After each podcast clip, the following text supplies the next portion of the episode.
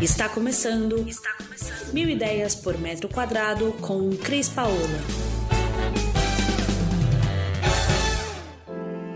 Olá pessoal, tudo bem? Aqui quem fala Cris Paola. E no episódio de hoje eu queria conversar com vocês sobre dicas para atrair a prosperidade. Se falta dinheiro para pagar contas no final do mês, se você trabalha muito e o dinheiro não vem com facilidade, ou se ainda se sente que alguma área da sua vida não está fluindo, esse episódio eu fiz para você. Lembrando que prosperidade não está só ligada à sua área financeira. Você pode ser próspero em saúde, em sucesso, em criatividade e em muitos outros itens. Mas eu sei que a primeira palavra que sempre vem à nossa cabeça ao falar de prosperidade é o nosso lado financeiro. Então, se você quer mudanças na sua vida com aplicações simples na sua casa, fica comigo até o final desse episódio. Quer saber mais sobre Feng Shui? Sobre o tema prosperidade? Eu tenho vários textos lá no meu blog Mil Ideias por Metro Quadrado, onde eu falo bastante sobre Feng Shui um tema tão instigante e ao mesmo tempo tão curioso. Como é possível que a gente possa aumentar a nossa prosperidade mexendo no nosso espaço, no nosso ambiente e na energia da nossa casa? E é disso que a gente vai falar aqui. Mas afinal, você sabe o que é Feng Shui? Bom, o Feng Shui é uma prática através de um gráfico chamado Bagua que os chineses desenvolveram essa prática traz algumas teorias destinadas a ter um ambiente saudável e automaticamente ele irá refletir em aspectos da sua vida. O resultado do Feng Shui, eu posso dizer e te afirmar, porque afinal eu sou consultora de Feng Shui há mais de 20 anos. É mais saúde, melhor carreira, melhor trabalho, um melhor relacionamento ou encontrar uma pessoa que esteja em sintonia com você, trazer realizações pessoais, mais criatividade, concentração e, consequentemente, a prosperidade, aquele assunto que a gente veio aqui falar com você hoje. E afinal, o que é prosperidade então? Bom, primeiro de tudo, você tem que prestar atenção nas suas atitudes e ações, pois as energias que vão, elas retornam para a gente na mesma sintonia e intensidade. Procure ser grato, mesmo que você não obtenha ainda tudo o que você quer ou que deseja. O universo sempre te responde. E aonde está localizada essa prosperidade em um ambiente? Eu vou te ensinar a partir daqui.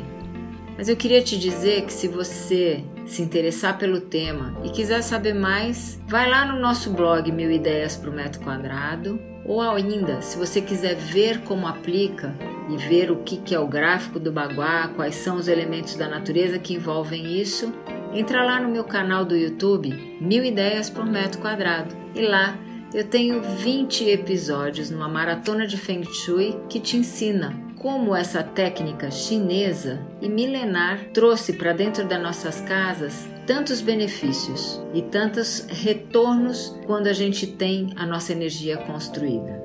Muito bem, quando eu entro num ambiente, a porta que eu entro desse ambiente, vocês têm que prestar atenção agora, ó. Eu entrei no ambiente, nesse lugar que eu vou entrar, eu paro.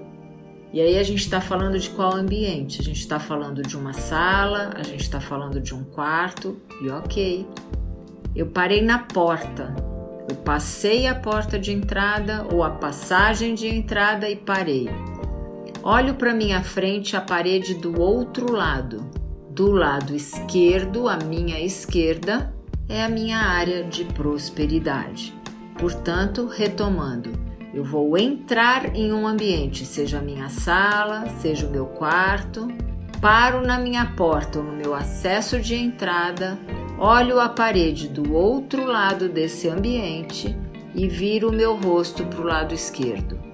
Voilá, vocês acabaram de encontrar aí a área de prosperidade, segundo o Baguá, o gráfico que marca no ambiente as suas áreas onde você deve localizá-las. Já sei onde é a minha área de prosperidade. Então vamos às dicas para que você tenha um bom retorno da sua prosperidade. O elemento da natureza que corresponde à área de prosperidade é o vento. Por isso, para você corrigir ou ativar uma área de prosperidade em um ambiente, é interessante que você utilize objetos que se movimentam, porque eles vão trazer simbologicamente a representação do vento. Elementos que trazem a representação do vento são: primeiro, que os chineses utilizam muito, é o sino de ventos. Mas tem muita gente que não gosta daquele barulho que o sino de vento faz, né? Ele ecoa um, um barulho de sino. Tem gente que se incomoda com aquilo. Então você pode utilizar também um catavento, um mobile, um cristal, o próprio cristal de correção de Feng Shui, que é o, multi, é o multifacetado de 4 centímetros, é um excelente ativador da área de prosperidade. Você pode também colocar nesse ambiente, se você quiser, um porta-joias, um pote com moedas, objetos dourados ou objetos de arte que você curta. A cor dessa área prosperidade vai do púrpura, que é aquele lilás, até o dourado. Portanto, objetos nessa cor também ativam sua área de prosperidade. Pode ser uma almofada, pode ser um vaso decorativo, pode ser um objeto de decoro, uma escultura. Todos eles podem ser utilizados para ativar a sua área de prosperidade.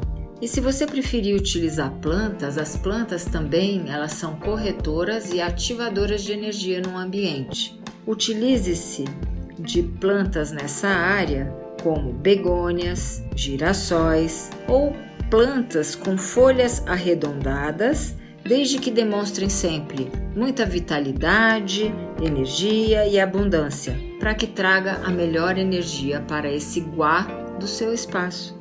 Se você gosta de cristais também, uma boa alternativa são cristais como ametista, citrino, pois eles trazem exatamente as cores do lilás e do dourado.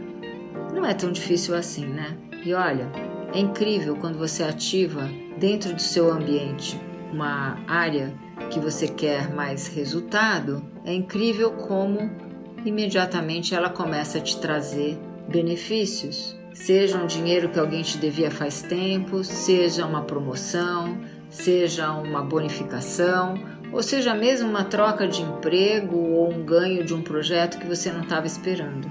Então, para encerrar o nosso episódio de hoje, eu volto a te dizer: se você gostou do que a gente falou aqui, vai lá, ouve os nossos outros episódios de podcast que a gente já abordou esse tema por aqui, ou vai no nosso blog ou no canal do YouTube Mil Ideias por Metro Quadrado. E a gente se vê em breve por aqui com mais podcasts falando de energia para você. Um beijo! Você ouviu Mil Ideias por Metro Quadrado. Muito obrigada por acompanhar o nosso podcast. Conheça também o nosso site milideiaspormetroquadrado.com.br. Curta nossa página no Facebook e Instagram, Mil Ideias por Metro Quadrado e entre em contato conosco no e-mail contato arroba estudiocrispaola.com.br.